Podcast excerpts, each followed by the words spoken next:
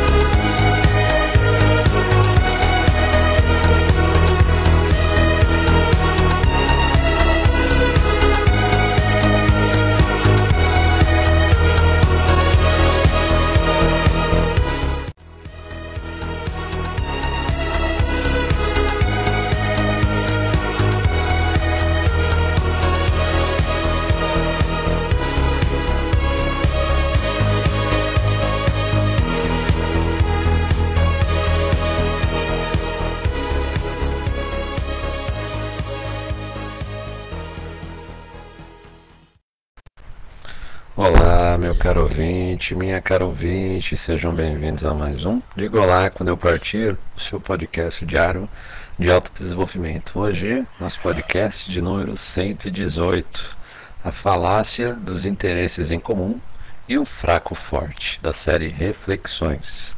Lembrando a você que nós temos o nosso site, www.digaolá.net, lá no nosso site você tem acesso ao link do nosso podcast nas principais plataformas de distribuição de podcast.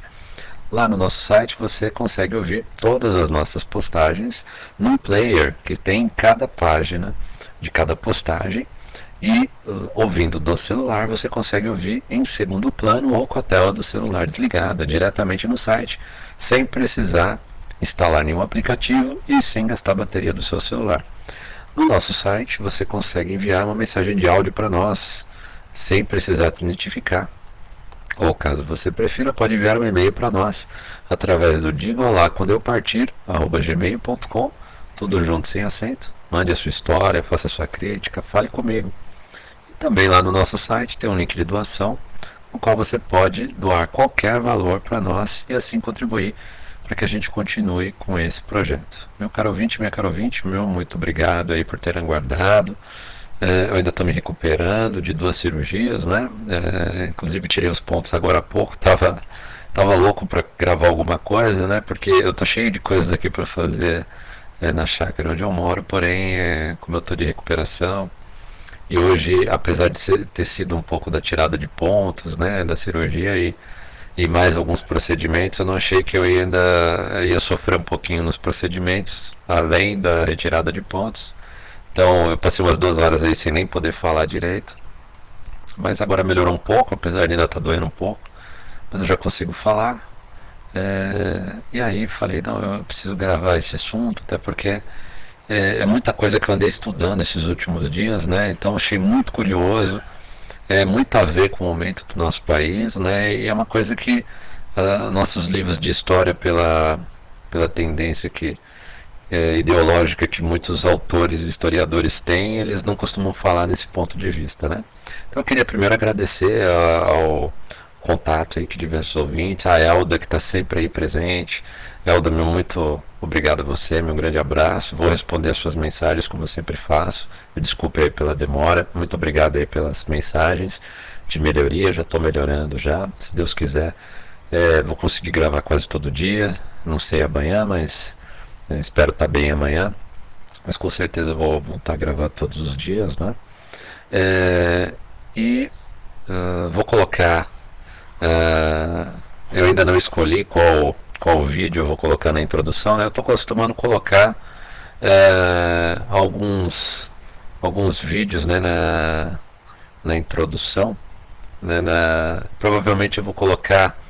Uh, uh, você deve ter visto, né? Quem está no, no podcast só está ouvindo o áudio não deve ter visto, então é esse vídeo que eu vou colocar é, do nosso ex-presidente Fernando Collor, né? Imagens aí do, do nosso presidente Fernando Collor. É, eu vivi esses dias, né? Eu já era adolescente. É, se eu não me engano, na época dele eu já votava, né? É, não me lembro se votei nele, sinceramente eu não me lembro. Mas eu, não, não estou certo se eu votava. Eu acho que não. Eu acho que foi na eleição seguinte, a do Fernando Henrique Lula, que eu já passei a votar. Eu acho que no Collor eu ainda não votava. Se eu não estou enganado, eu não votava ainda. Eu coloquei as imagens do Collor porque, para quem viveu aquela época, né? E, e, aí quem viu o vídeo, viu essas imagens, né? Que inclusive tem a mesma música do nosso do começo do nosso podcast em outra versão. Então quem está ouvindo no podcast não viu uh, não viu as imagens. Então eu estou explicando aqui que no quem viu o vídeo uh, do nosso podcast no YouTube, se você for no nosso site, digaolá.net, você vai ver o vídeo. Nem que você queira ver só a introdução, né? Você vai ver um vídeo inicial com a música do nosso podcast mesmo, com ima várias imagens marcantes do nosso ex-presidente Fernando Collor, da época que ele era presidente ainda, né? Ah, por que, que eu coloquei essa mensagem, essa imagem, né? Porque para quem viveu aquela época, né, você pode ver que a, a, imagem fala muito mais que mil palavras, né? Se, se você, assim como eu, viveu aquela época, você sabe o que significa cada uma das imagens, não precisa falar muita coisa. E sabendo que nós estamos é, já num momento de ditadura e cada vez mais nós, cada vez nós vamos é, poder falar menos aqui, né? Uh, nós vamos ter menos direito de falar as coisas, de criticar políticos, né? Parece que é uma coisa que vai ser criminalizada, né? Eu tento evitar, inclusive, porque, na minha opinião, não salva um político, nenhum. Eu já trabalhei com política, eu posso garantir que eu não conheço um político honesto. Não conheço um. Mas uh, a gente vai, não vai poder tecer em breve qualquer crítica para qualquer político. Ainda mais falando especificamente de um. Então, sem tecer nenhuma crítica ao senhor, ao nosso ex-presidente Collor, coloquei as imagens porque eu tenho absoluta certeza. Se você viveu naquela época, se você era no mínimo adolescente naquela época, e você vê as imagens que eu coloquei, né, acho que tem uns 30 segundos de imagem. Você, você vai, ao mesmo tempo que lembrar do que aconteceu naquela época com aquelas imagens que você está vendo, você vai lembrar de todas as coisas que é, o povo se iludiu com relação ao que era passado, você vai se lembrar de tudo que a imprensa passava e como passava e o que foi que aconteceu na realidade. E você também vai ficar olhando para os dias de hoje e imaginar: nós melhoramos ou pioramos? eu tenho a resposta clara. Para mim, olhando essas imagens, tendo vivido o que nós vivemos lá na época de Collor, provavelmente eu vou colocar imagens aí do, uh, do atual presidente novamente Lula, do presidente Dilma, talvez do Fernando Henrique, eu vou selecionar algumas imagens. Mas a, do Collor é bem foi bem marcante para mim, né, que foi a primeira que eu fiz. É, quem vê essas imagens e viveu naquele período e olha hoje o país, tem clara a noção, a resposta para a pergunta: nós melhoramos ou pioramos, ou continuamos na mesma? Para mim está clara a resposta. Né? E eu não vou tecer nenhum comentário, porque é, até se não, come, é, não comentar, a gente já vai ser culpabilizado no futuro, né? Nós já estamos numa ditadura no Brasil. Mas é, eu gostaria que o ouvinte, a ouvinte que viveu naquela época e viu essa, e veja essas imagens aí no começo do vídeo, também olhe para as imagens e, e, responda a pergunta. Eu acho que está claro, pelo menos para mim está claro. Se nós melhoramos, pioramos ou continuamos na mesma coisa, nós enquanto país. Né? E daí a gente pensa se nós melhoramos, pioramos ou continuamos na mesma, o que, que a gente pode esperar do futuro? Também tem uma resposta clara para mim. Se Collor faz o que? 10, 20, quase 30 anos, né? Nossa, eu tô ficando velho, hein, gente? Já são quase 30 anos, né? De, de, da época do Collor, 92, são 30 anos. 92, 2002, 2012, 2022, 30 anos, ouvinte. 30 anos é, dessas imagens, são 30 anos. Né? O Brasil está melhor hoje. O, o brasileiro está é, é, é, tá mais crítico está mais é, é, prevenido de, de falsas informações, de sonhos irrealizáveis, está mais prevenido com relação a, ao que a imprensa passa para ele. Então, eu estou começando hoje esse podcast assim, né? É, eu não tinha escolhido ainda os vídeos, tenho alguns vídeos aqui separados, né? Agora, esse eu achei que tem mais a ver com o tema de hoje, né? Tem vários temas que eu estou pendente para fazer, então eu tenho vários vídeos separados, né? O tema de hoje é a falácia dos interesses em comum e o fraco forte. Eu vou começar falando do fraco forte, né? Para depois chegar no, nessa falácia dos interesses em comum e essa relação com o fraco forte. O que, que eu chamo do fraco forte, meu caro ouvinte? O meu galinheiro, né? É, eu comprei meu, minhas galinhas, meus é, galos e galinhas, né, eram todos pintinhos. Eu não sabia até por inexperiência minha. Até hoje eu não sei, né? Olhar a asa e saber se é, se é galinha ou galo, né? Se é frango ou franga. E eu não sabia diferenciar. Então comprei, né? E, e aí com o tempo vi que tinha bastante galo, tinha algumas galinhas, né? Mais ou menos meio a meio. E tinha galo de granja e galo caipira. É, galinha, galo e galinha de granja e galo e galinha caipira, né? É, o de granja, ele, ele vive menos, engorda mais, cresce mais rápido, mas ele é mais apático. Então, ele é, foi criado para ser abatido novo. Né? E porque ele não gosta tanto de andar, então ele acaba não fazendo atividade, né? Indo no, no é, procurar inseto no campo. Ele gosta de comer a ração dele e dormir lá no, no galinheiro. E até por isso o pessoal na, na no criatório, né, eles colocam a água e a comida bem distante da, no galpão para o frango andar, porque se não fizer isso, nem, nem andar ele anda. E aí, para azar meu no começo, né, eu perdi dois frangos por preguiça deles. É, eu colocava água e comida no, no galinheiro próximo e os dois folgados eles sentavam entre a água e a comida e só virava a cabeça. Comia comida, tomava água e só virava a cabeça, nem levantava. Eles morreram de, de preguiça né? Aí eu separei, coloquei a comida fora, também a água toda fora tal. Agora eles têm que andar para fora um pouco para tomar água, pelo menos, né? E acontece o seguinte, né? Tem galho e galinha de todo tipo aqui, né? Caipira, tem de granja, ainda tem ó, algumas galinhas de granja, o galo de granja já morreu, acho que faz um ano e meio só que ele viveu. Por conta disso, né? Também ele cresceu muito, só que ele morreu, porque ele é feito para abater. Eu não, eu cheguei a bater algumas aves no começo, mas não é algo que me agrada, né? Então eu não, não abato mais aves. Não digo que não abaterei, uh, numa emergência futura, numa necessidade, talvez eu faça, mas a minha vontade é não, não abater, né? E, bom, eu tenho galos grandes, galos, galo pequeno, médio, galo pequeno eu não tenho não.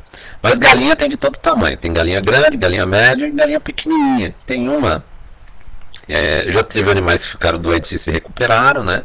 Inclusive foi uma dangola que ficou com um problema grave e se recuperou. As outras dangolas não saíam nem do, do galinheiro para cuidar dela. Uma coisa muito é, que me tocou muito, né? São muito unidas as dangolas. Então, quando eu vi que elas não saíam do galinheiro, eu fui ver, porque tinha uma doente que não conseguia se levantar de fraqueza, tudo, e elas ficaram lá até ela melhorar. Demorou vários dias para ela melhorar. Ah, e acontece o seguinte, a minha galinha mais fraca, mais fraca, mais fraca, é uma que eu pensei que ia morrer logo no começo. Ela, era, ela é, né? Pequenininha, comparado com ela. Ela cresceu, né? Mas ela continua sendo a menor de todas. Ela tem bem pouquinho a pena. Ela é um para o ouvinte ter noção. Ela é um pouquinho maior que uma pomba. Uma pomba comum de cidade. Né? Só que ela é marrom, marrom claro, né? É, ela até a crista bem pequenininha. Você, você, olhando, você não sabe se é, um, se é uma galinha que não se desenvolveu, tudo. Ela tem uma, um, poucas penas no pescoço, né? E ela é toda medrosa. Ela é toda medrosa, receio de tudo, né? Mas ela aprendeu com o tempo que eu sou muito carinhoso com ela, né? Tenho um, um cuidado enorme com ela. Ela sempre se escondeu, né? Ela tá, tá, as outras galinhas chegam perto, ela se esconde. Comigo ela já sabe que tem, ela tem total confiança. Então eu sou a única pessoa ou ser que ela chega perto quando vê, sou eu. E eu já vi outros galos e galinhas já morreram, né? Ao longo, eu já perdi alguns, né, por doença, por briga, já teve, infelizmente, já teve entre briga de galo, um já matou o outro, normalmente eles não criam problema, né? Há alguma coisa que acontece às vezes, um acorda mais irritado. Eu não tenho espaço para ter dois galinheiros para separar, para três, né, para fazer. Não tenho um galpão. Também não tenho tantos galos ou galinhas, né? Então, eventualmente, eu não vi eles brigando. É... Aliás, eu vi no dia anterior, eu vi que eles já tinham brigado. Separei durante um tempo, né? A... Num corredor um, né, o outro deixei lá, aí no final do, do dia eu separei. provavelmente brigaram à noite, pelo barulho que eu ouvi, né? Mas aí de manhã um já estava morto, um dos galos grandes, o, o, um dos galos bem grandes que eu tinha, né? Bonitos que eu tinha. Acontece que da galinha também é de porte médio, já faleceu, né? É, essa eu acho que era por doença, né? Por alguma doença. Tem que sempre olhar todo dia para não deixar o animal com doença lá dentro, né? É, mas acontece que assim, a, a, se eu tivesse que apostar numa galinha que morreria por fraqueza, por medo, é, era essa. E no entanto, olhando hoje, é, das galinhas da época, das que chegaram, porque eu já estou na terceira geração, né? Teve a primeira, a segunda geração, já estou na terceira geração já criando ali com dangolinha, uma dangolinha pequena e mais dois pintinhos que nasceram faz um mês e meio. Uh, se você olhar uh, os animais da geração dela, da primeira geração, ela é a, a que eu falar, é, se alguma morrer por fraqueza, tudo é essa, essa que vai falecer. E no entanto, ela é a que melhor sobrevive. Ela é aquela que é, ela consegue perceber, por exemplo, às vezes os galos são meio violentos, né, para namorar, né? Então ela percebe que os galos, as outras galinhas até se machucam às vezes com os galos, né, que são muito grandes e elas não são tão grandes quanto. Aí o galo vai tentar cobri-la e acaba machucando. Várias galinhas aqui estão machucadas às vezes por isso. Agora, ela não. Se olhar, ela está saudável, né? Ela sabe se afastar dos galos, né, para eles não machucarem ela. Ela não entra, ela vê onde está o, o galo. Eu já percebi que eu vejo quando ela, ela vê o grupo do galo e a galinha quando está os galos mais nervosos, né? Até as galinhas da Angola, quando as galinhas da Angola estão meio não muito para brincadeira, e às vezes elas gostam de bicar e arrancar a pena do rabo da, de alguma galinha ou galo.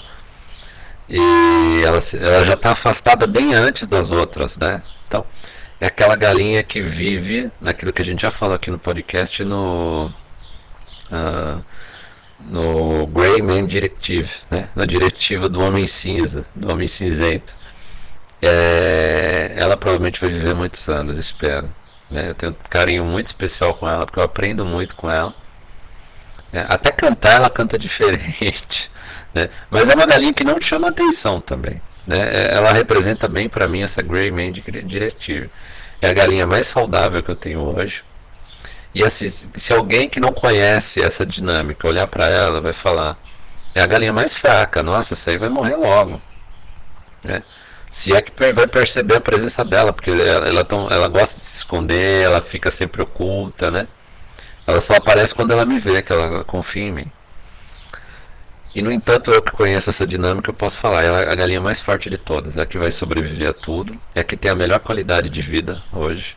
Se você olhar, ela não tem um arranhão de, de galo que tem pouco brilho, ela não tem uma pena arrancada por galinha da Angola, ela está bem alimentada, apesar de, do porte dela ser mais fraquinho, né? Ela não ameaça nenhuma, então ela não chama atenção de nenhuma galinha, nem nenhum, nenhum galo. Onde ela está, os outros galos e galinhas, ela passa despercebido ou seja, ela não entra em confusão. É mais ou menos isso que a gente fala do Greyman Directive. Ela é a fraco-forte que eu estou citando aqui. E por que, que eu estou falando de fraco-forte? Porque aqui eu vou contar um pouquinho da história, para quem não conhece, alguns detalhes, do presidente Truman dos Estados Unidos. Né? Uh, eu, esses dias que eu estava de recuperação, né? só um minutinho que eu já volto aqui para a gravação, ouvinte.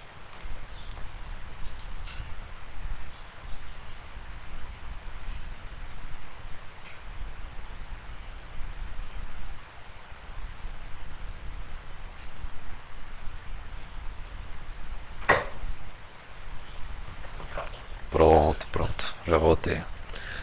Uh, o presidente Truman, ele substituiu o presidente Roosevelt. Vou contar um pouco a história aqui.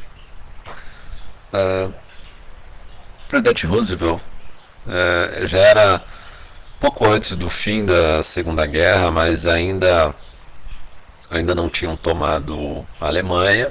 E os Estados Unidos estavam numa guerra feroz com o Japão, uma guerra que podia se prolongar durante muito tempo a popularidade do presidente uh, do governo americano estava decaindo muito. Houve a eleição. O presidente Roosevelt né, se elegeu. E ele colocou como vice uma pessoa que ele é insignificante para ele, né? Que ele achava insignificante, o partido dele achava uma pessoa insignificante, mas que obteria votos de uma parcela mais humilde da população, porque o Truman ele era um simples comerciante de um estado americano lá, em que o partido, se eu não me engano, democrata do presidente Roosevelt, ele precisava de votos, não precisava de alguém que representasse a classe dos comerciantes, uma a classe média, sabe aquele uma pessoa comum. Apesar de o Truman ser político, acho que ele já era senador, se não estou enganado ele não tinha, ele não, não representava nada de, de mudança, nada radical, não representava uma pessoa forte. O forte era o Roosevelt. Acontece que nessa época, Roosevelt já muito doente pela poliomielite, ele foi eleito, acho que no, em idos de 1944, né?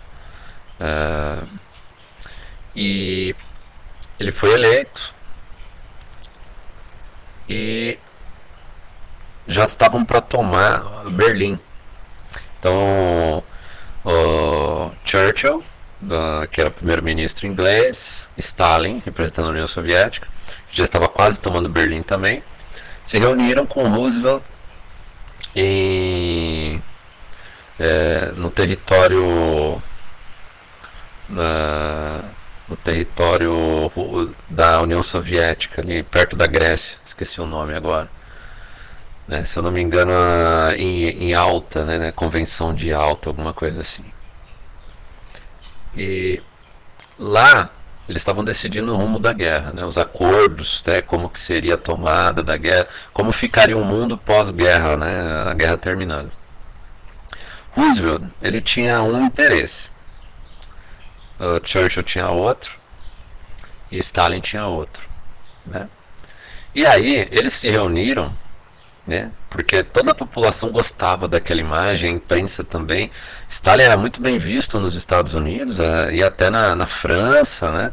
Era bem visto no. É, é, Stalin foi capa da Time, né? Para você ver como a imprensa é, né? Hitler, se eu não me engano, Hitler foi capa da Time também, né? Mas Stalin foi um pouco depois de Hitler, foi capa da, da Time. Uh, e aí o, a situação os impele a demonstrar que estão juntos nessa falácia de interesses comuns. Por quê? Porque na realidade, que, é, como que se deu a, a, as negociações aí? Né? Uh, eles tinham interesses comuns bem rasos, mas o, o, os principais interesses deles os diferenciavam, que é o que acontece muito no mundo hoje. Então, Churchill estava preocupado em que Stalin uh, não ocupasse a Grécia, porque a Grécia era o principal caminho, os ingleses sendo ávidos comerciantes e controladores ali do, do canal de Suez, né? Eles tinham interesse que o canal de Suez, quem controlasse a Grécia ali, né? Ele ia acabar controlando o canal de Suez pela, pelo mar, né? Então os ingleses queriam que não entrasse na negociação o, a Grécia. A Grécia. Se eu não me engano, a Grécia era um, uma espécie de protetorado inglês, inclusive na época. Não era colônia, era só um protetorado, eram, os ingleses mandavam na Grécia. E tinham perdido a Grécia, se eu não estou enganado, para os alemães, né? É, já na Segunda Guerra. Estavam retomando agora. E os ingleses não queriam que o, que a União Soviética tomasse a, a Grécia. Esse era o principal interesse de Churchill representando a Inglaterra. O principal interesse americano era acabar logo com a guerra com o Japão, que estava tomando muitas vidas, principalmente porque eles não contavam com os kamikazes japoneses. Né? É, eles não tinham como brigar frente aos japoneses, tinham uma inferioridade tecnológica muito grande que foi sobrepujada pelos kamikazes, né? Com um avião. É, era basicamente um, o que nós temos hoje de drone, só que pilotado por um ser humano que morria junto, né? morria com a bomba e não errava, a maioria. E causava um, um único avião com um piloto kamikaze causava um estrago enorme em, uma, em um, um grande navio, por exemplo, né? Estava tornando a guerra desproporcional a favor dos japoneses. É, esse era um, um ponto que, o, que os americanos queriam, né? É, acabar logo com a guerra com o Japão e queriam que, criar a ONU. E aí queriam que Stalin se comprometesse a participar da ONU, porque se Stalin ficasse fora da ONU, se a União Soviética ficasse fora da ONU, ela já ia nascer uma, uma organização descredibilizada. Né? Basicamente, o que, que o Roosevelt queria? Olha, é, eu, fui, eu fui quem criou essa grande organização que luta pela paz mundial. Vou ser lembrado por séculos e séculos e séculos é, como quem criou essa organização que sempre, durante muitos tempos, o ser humano quis criar uma organização mundial que unisse todos em prol da paz mundial. É, na realidade, Roosevelt estava querendo só colocar o seu nome na plaquinha para ser lembrado eternamente. Era isso que ele queria. E ele tinha pressa disso porque ele sabia, inclusive o próprio filho. Tem um documentário francês. É, eu vou ver se eu coloco o link. Eu vou eu vou ver se eu encontro o link aqui.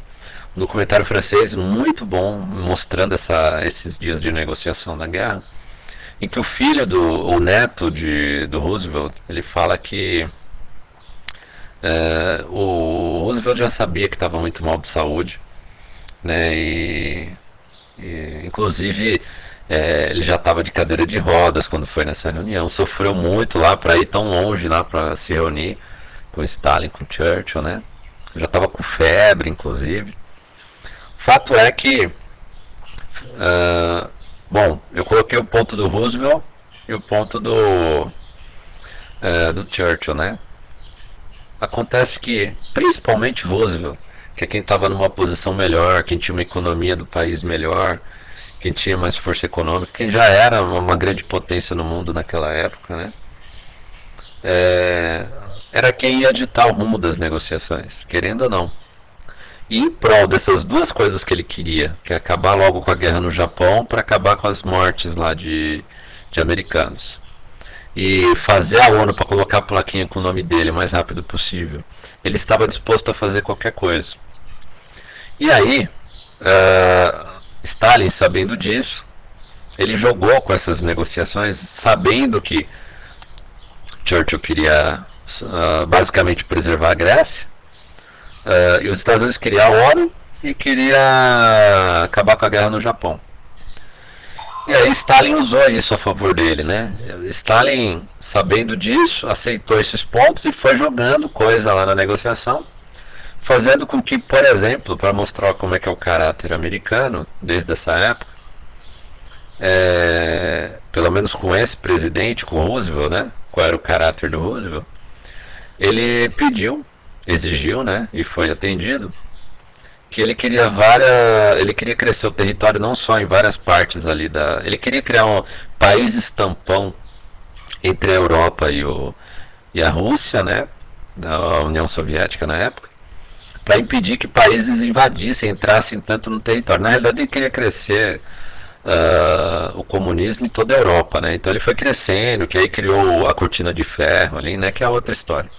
Mas a, a, o fato mais marcante é naquela época, se eu não me engano, era Chiang Kai-shek, era o nome do, do presidente da China, né, do governo, do governo chinês.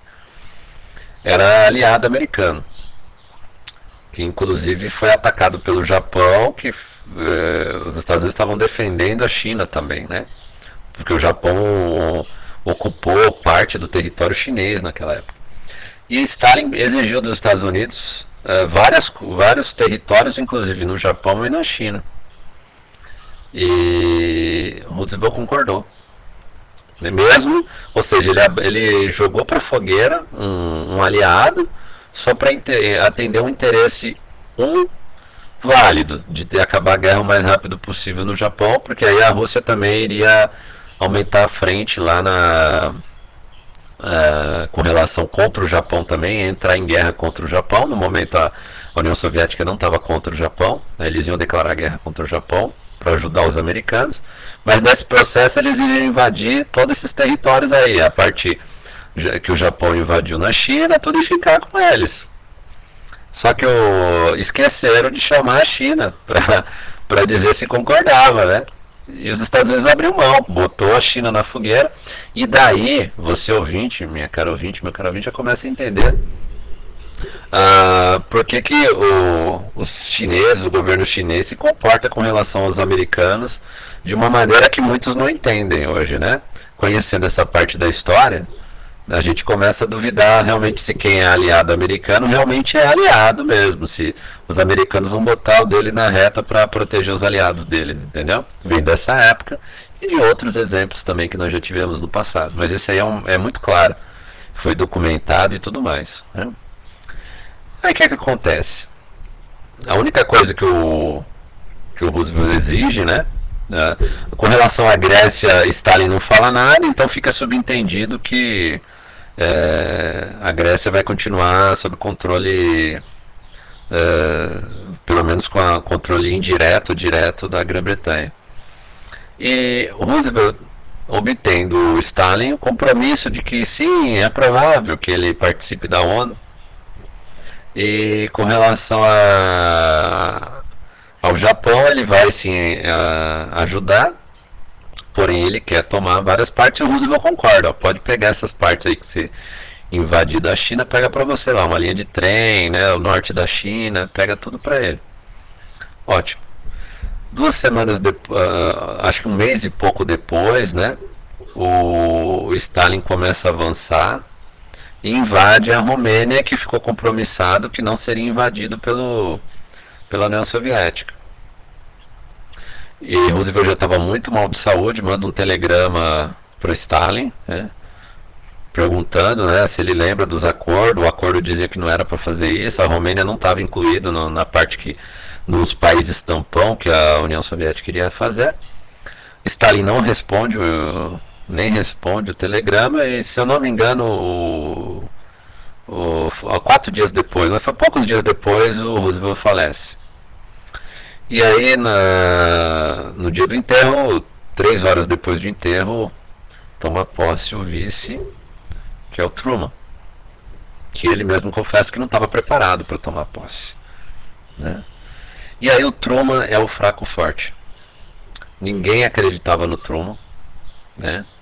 É, e, o Truman, e o Truman era bem honesto, dizendo, olha, eu fui pego de surpresa, eu não esperava, não, não foi um golpe. não foi um golpe, né? Não, não, não, quis tomar o poder, não, não tem nada a ver com o falecimento do presidente, ele não estava nem preparado para tomar posse como presidente. E ele falava, tem mil, mil pessoas mais, mais preparadas do que eu para estar tá aqui. Porém, Deus quis que eu estivesse aqui. Eu acho que Truman é um grande exemplo de fraco forte, é um grande exemplo de pragmatismo para mim. Eu sou muito pragmático, eu prezo muito pragmatismo. Eu estava vendo esses dias, né, revendo a lista de leis que as feministas de direita, principalmente, deixaram passar. As leis a favor do, do da misandria do nosso país atual. Né? Principalmente nesse último governo que era de direita. É, eu vejo várias. É, antifeministas fake, a gente dá, dá o mesmo nome, ou feministas de direita, feministas 2.0, ou feministas é, de pragmatismo, né, de político, que nem se diz que nem se dizem feministas, se dizem antifeministas, porém se calam com relação aos excessos de lei feminista no Brasil. Né?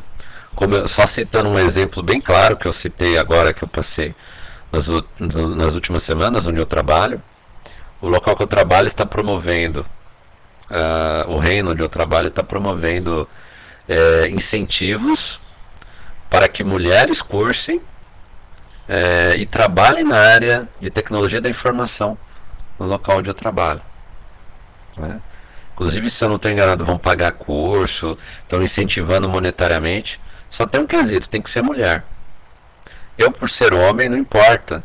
É, eles estão falando que é um trabalho de incentivo às mulheres tal. Tá, mas o contribuinte brasileiro, você, contribuinte, homem, mulher que está me ouvindo aí, quando você paga o seu imposto, quando você paga lá, que nem eu paguei meu IPTU essa semana lá, uma paulada de IPTU.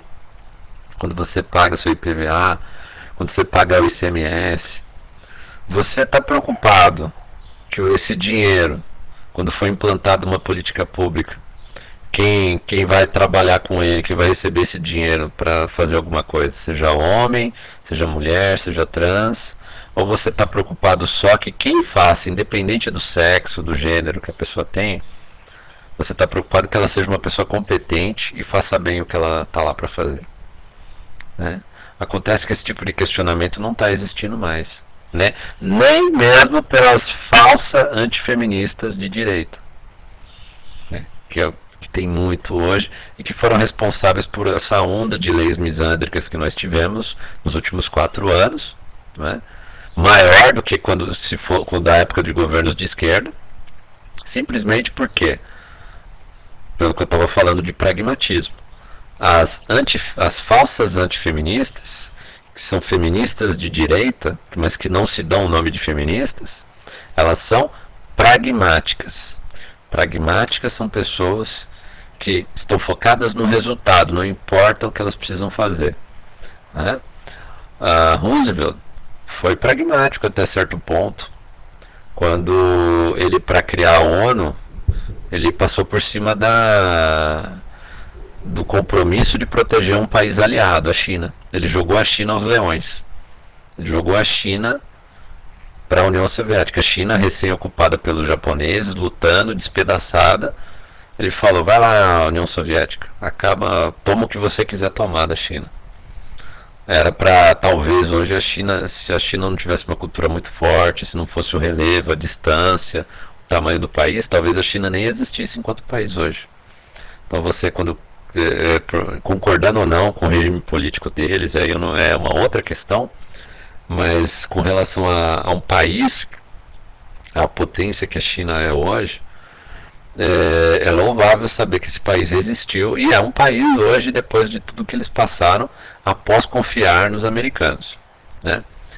O senhor Roosevelt né? A, a China deve tudo ao Sr. Roosevelt, né? que simplesmente jogou eles aos leões. E Roosevelt foi pragmático, porque ele queria criar a ONU e acabar com a guerra, independente do que ele precisasse fazer disso. E Truman, ele era pragmático, mas ele tinha é, honra. Essa era a grande diferença com relação a Roosevelt. Truman, ele tinha princípios. O primeiro grande princípio dele, quando ele tomou posse, é: eu vou obedecer todos os acordos que o Roosevelt fez. Olha só, mesmo que ele não concordasse. E ele, aos poucos, pelo contato que ele começou a obter com o Churchill, ele começou a descobrir quem era Stalin, né? E, ele, e, e aí, é claro, ele foi informado do, dos acordos, né? Que na época de vice ele nem tinha sido informado né, desses acordos. E, e aí, através do Churchill ele também, e também da após a União Soviética invadir a Romênia, controlar a Romênia, né? E, sem a, e tomar toda a Polônia, que não era o que foi acordado, é, ele começa a descobrir quem era Stalin. E aí o Truman é o responsável por começar a Guerra Fria, literalmente, porque ele, depois de todo mundo passar a mão no grande ditador que foi Stalin, né? Que nem na época foi muito difícil o Truman tomar a decisão de se voltar contra a União Soviética, porque a imprensa toda americana, toda exaltava Stalin como um grande amigo dos Estados Unidos. Naquela época já existia muito jornalista comunista. Olha só, no país que era o berço da democracia, exaltando um ditador como Stalin, um ditador comunista que matou, claro que não se sabia disso naquela época, mas um ditador que matou no Holodomor milhares de pessoas de fome na Ucrânia, pessoa que deixou os nazistas invadirem, acabarem com a, com a Polônia, para depois ir lá e controlar e tomar a Polônia já despedaçada, e, e várias outras ações. Né?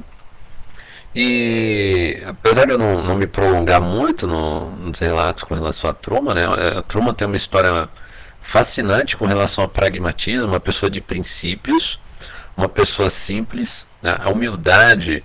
A humildade faz muita diferença no ser humano, sabe, ouvinte?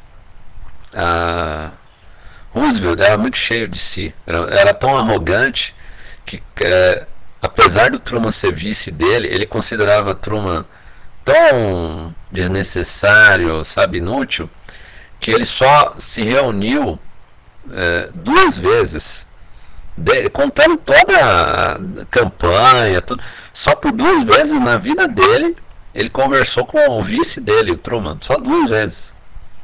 Né? Então o Truman não tinha noção nenhuma do que estava se passando, dos acordos né, e tal.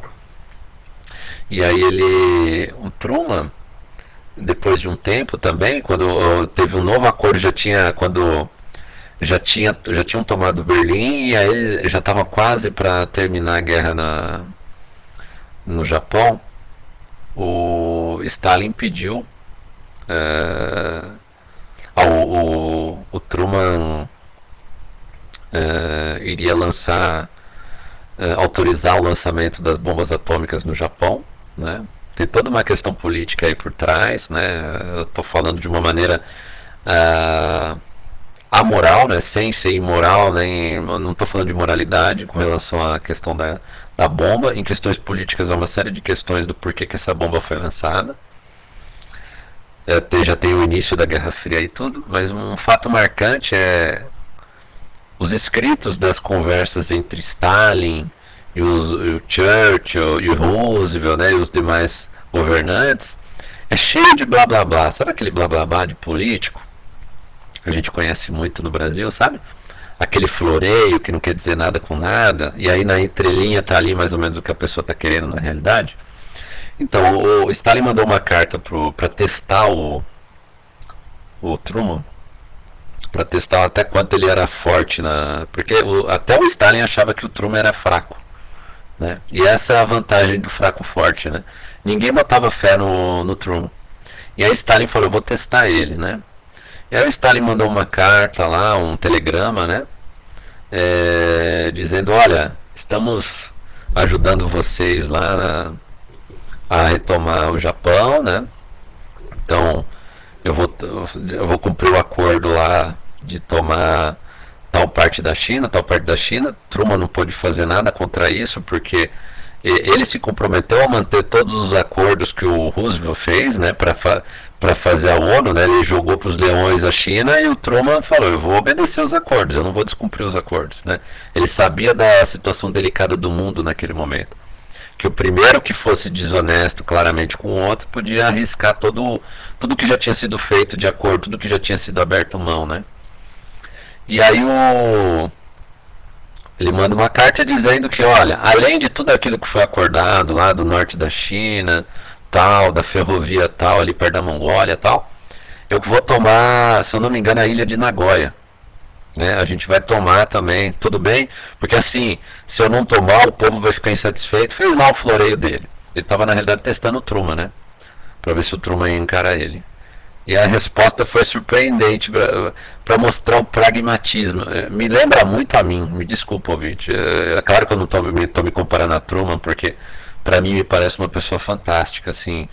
É uma pessoa, um exemplo de uma pessoa humilde, você vê a história dele, você vê o comportamento dele, do Truman, né?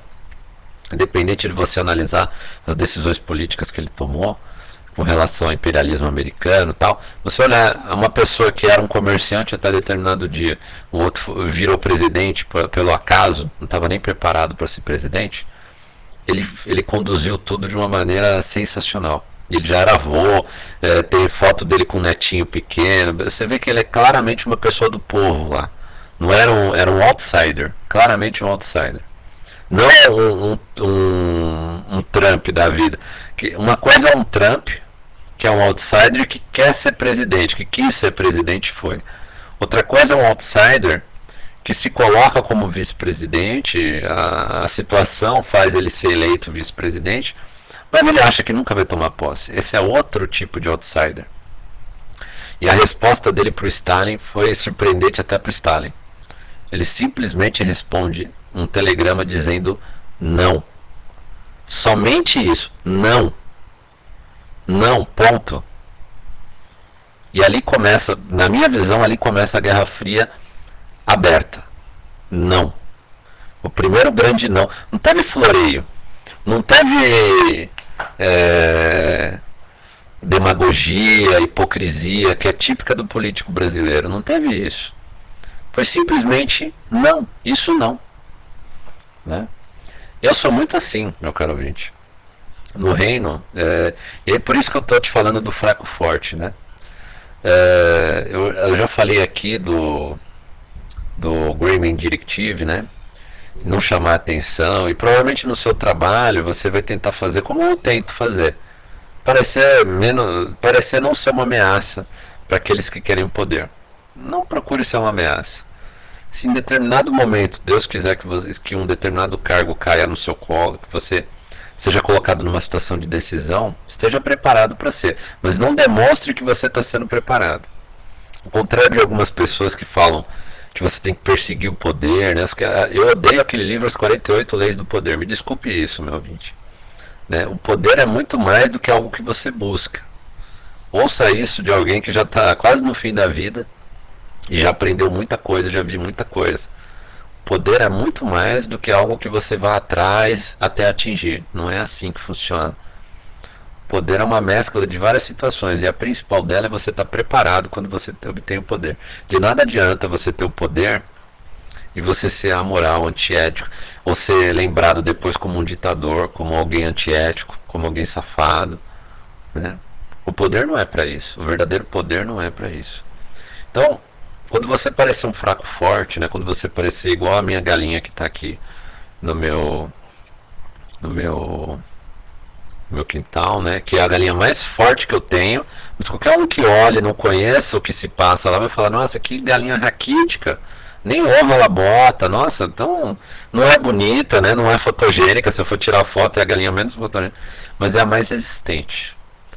É aquela que vai estar tá viva durante muito tempo. Eu acho que, é, que vai resistir por mais tempo.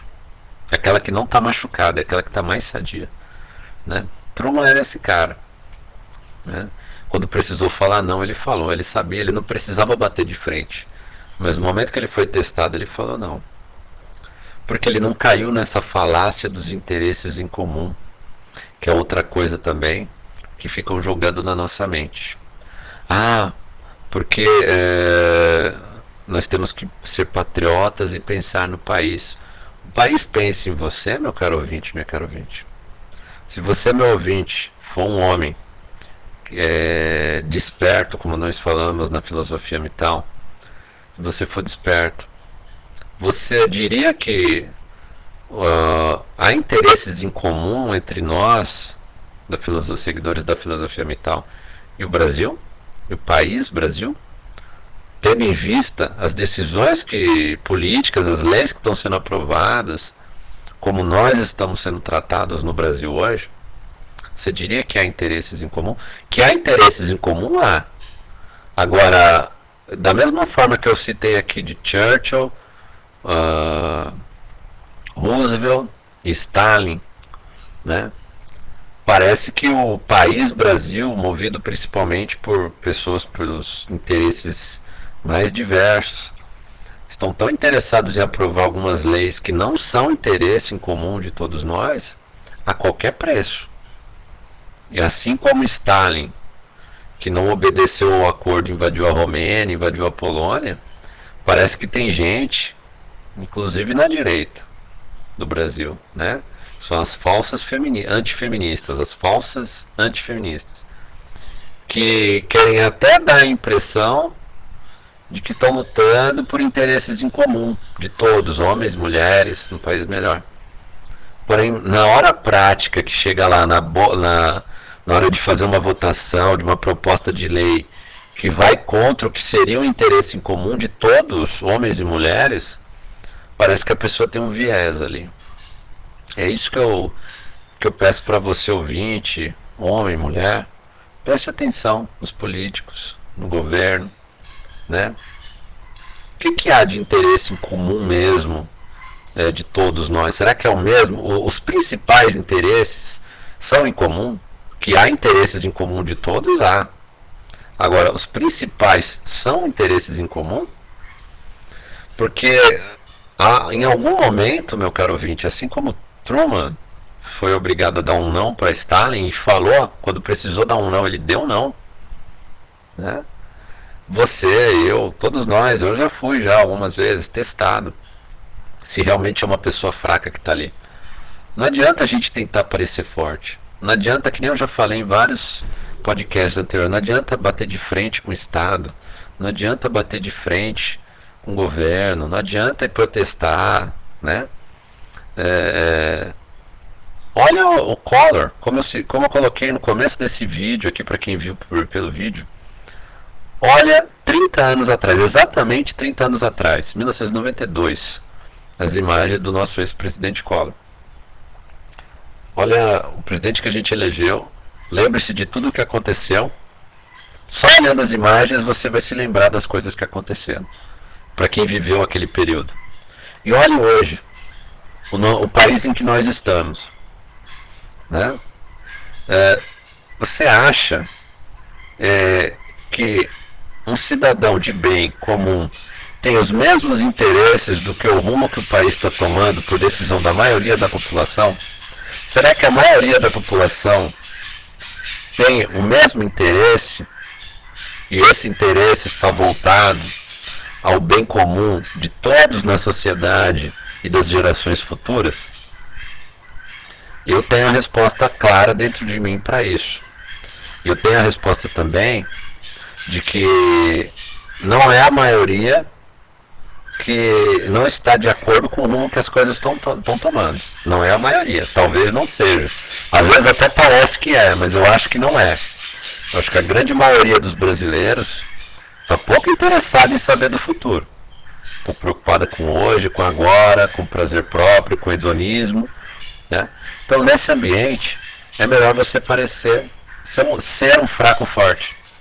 Não adianta bater de frente com o Estado, não adianta chegar na instituição onde eu trabalho lá e bater boca com as pessoas dizendo que uma norma que dê privilégio para mulheres que querem entrar na área de TI é injusta, porque não tem nada impedindo uma mulher de estudar TI, e é injusto porque há pessoas, independente de ser homem ou mulher, eu sou um exemplo, pessoas que entendem muito de tecnologia da informação, que gostariam de trabalhar na área, é, local, no, no reino onde eu trabalho, por exemplo, gostaria de trabalhar na área de TI e eu estou sendo desincentivado a partir do momento que o grupo que é incentivado a trabalhar nessa área não é um grupo do qual eu faço parte, porque eu ainda não mudei de sexo, de gênero. Né? ainda sou homem e não pretendo mudar meu gênero, sexo para meu gênero para gênero feminino. Não pretendo. Ou será que eu vou ser obrigado a fazer isso? né, a mudar meu gênero, dizer que eu sou do gênero feminino, para poder participar de uma situação é, de trabalho para progredir na minha carreira. É isso que eu estou sentindo que estão tentando me forçar a ser. Porque parece que o homem é um inconveniente. Será que é porque o homem é, ele está mais predisposto a lutar pelas coisas que ele acredita, por ser homem? Será que é por isso? Será que é porque as mulheres em si são, são menos críticas com relação a, a situações em que elas não concordem, que elas aceitam mais passivamente situações com as quais elas não, conform, não concordam. E aí é preferível ter mulheres, porque se elas começarem a discordar de uma determinada situação, você sabe que elas não vão bater de frente. Se você colocar um homem, é mais provável que ele bata de frente, se acontecer coisas com as quais ele não concorda. Será que não é isso que está acontecendo? Então, Uh, eu não estou dizendo para não bater de frente ou não criticar, mas estou dizendo que de nada adianta parecer forte frente a toda essa máquina que nós temos de falsos interesses em comum, que é a grande falácia que os grupos que estão no poder jogam para cima de nós, dizendo: olha, nós temos, vamos lutar por aquilo que a gente concorda.